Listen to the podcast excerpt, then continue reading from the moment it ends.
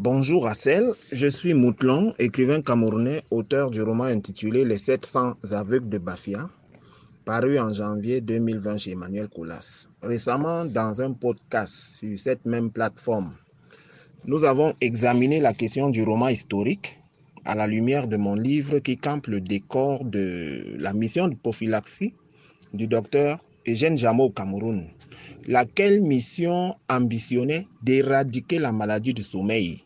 Et donc on peut aujourd'hui considérer qu'elle fut remplie quand même avec un certain succès, en dépit de la bavure qui, en 1929, avait provoqué la cécité de plus de 1000 personnes dans la subdivision sanitaire de Bafia. Ben, je suis enchanté d'apprendre que notre podcast a suscité de l'intérêt, notamment celui d'Audrey, qui se pose des questions. Elle se demande comment dans cette affaire, je suis parvenu à discerner le vrai du faux. Elle questionne la fiabilité des archives récoltées sur Internet. Elle s'interroge sur la sincérité des témoignages qui pourraient avoir été romancés ou fantasmés par l'auteur. D'abord, je remercie Audrey de l'intérêt porté au sujet. Ces questions sont pertinentes et j'espère que mes réponses seront à la hauteur Alors, les 700 aveugles de Bafia, c'est le titre de mon roman. Une fiction adossée à une authentique fresque historique. Donc, dans ce roman se croisent deux types de personnages. Tout d'abord, vous avez des personnages de ma création, comme Damien Bourdin et Déborah Edouard, les deux héroïnes qui vont s'affronter. Mais vous avez aussi ceux qui ont existé et vécu l'affaire, comme le docteur Jameau, qui est encore une célébrité de nos jours, comme Charles Atangana en son temps, chef supérieur du peuple Ewondo, ou comme Pierre-Charles Cournari, qui fut effectivement chef de la circonscription administrative de Bafia. Mais nous avons aussi Henri Monnier qui arriva à Bafia en 1927 pour diriger le centre de santé local. C'est lui, Henri Monnier, qui ordonna la triple dose de triparzamide qui valut des aveugles par centaines dans les villages Bafia.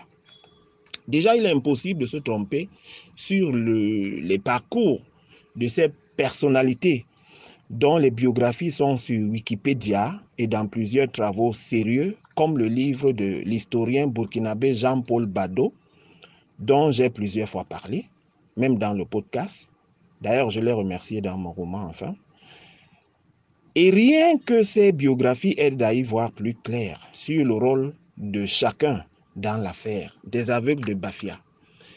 Évidemment qu'il appartient à l'auteur de faire le tri, notamment sur Internet. Mais quand on a commencé comme moi par les travaux de Jean-Paul Bado, on est suffisamment averti pour cibler la collecte sur la toile. Sur la toile, on trouve quand même des pièces de choix, comme certaines photos de Jameau et de ses équipes à l'époque des faits, à l'œuvre dans les villages.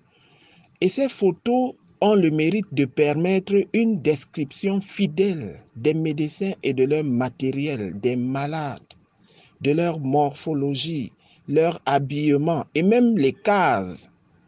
Parce que ça se passe quand même dans les villages des indigènes. Je vous ai expliqué qu'à l'époque, les malades n'étaient pas en état d'aller à l'hôpital et donc il fallait que l'hôpital aille aux malades, d'où les unités mobiles que Jameau avait déployées tout, au, tout à travers le Cameroun.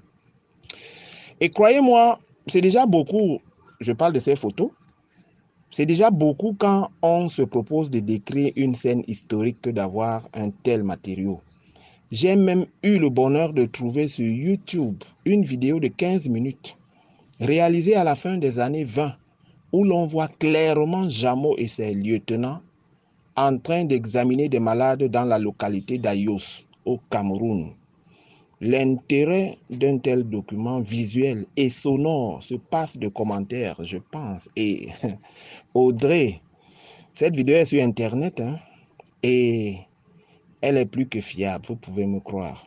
j'ai récolté beaucoup de petites choses crédibles comme celle-là, par-ci par-là sur Internet, comme par exemple des lettres référencées écrites à leurs proches par les docteurs de Mike Isaac et Chambon qui ont travaillé aux côtés de Jameau et qui décrivaient leur arrivée au Cameroun et qui parlaient de leur quotidien à leur poste de travail.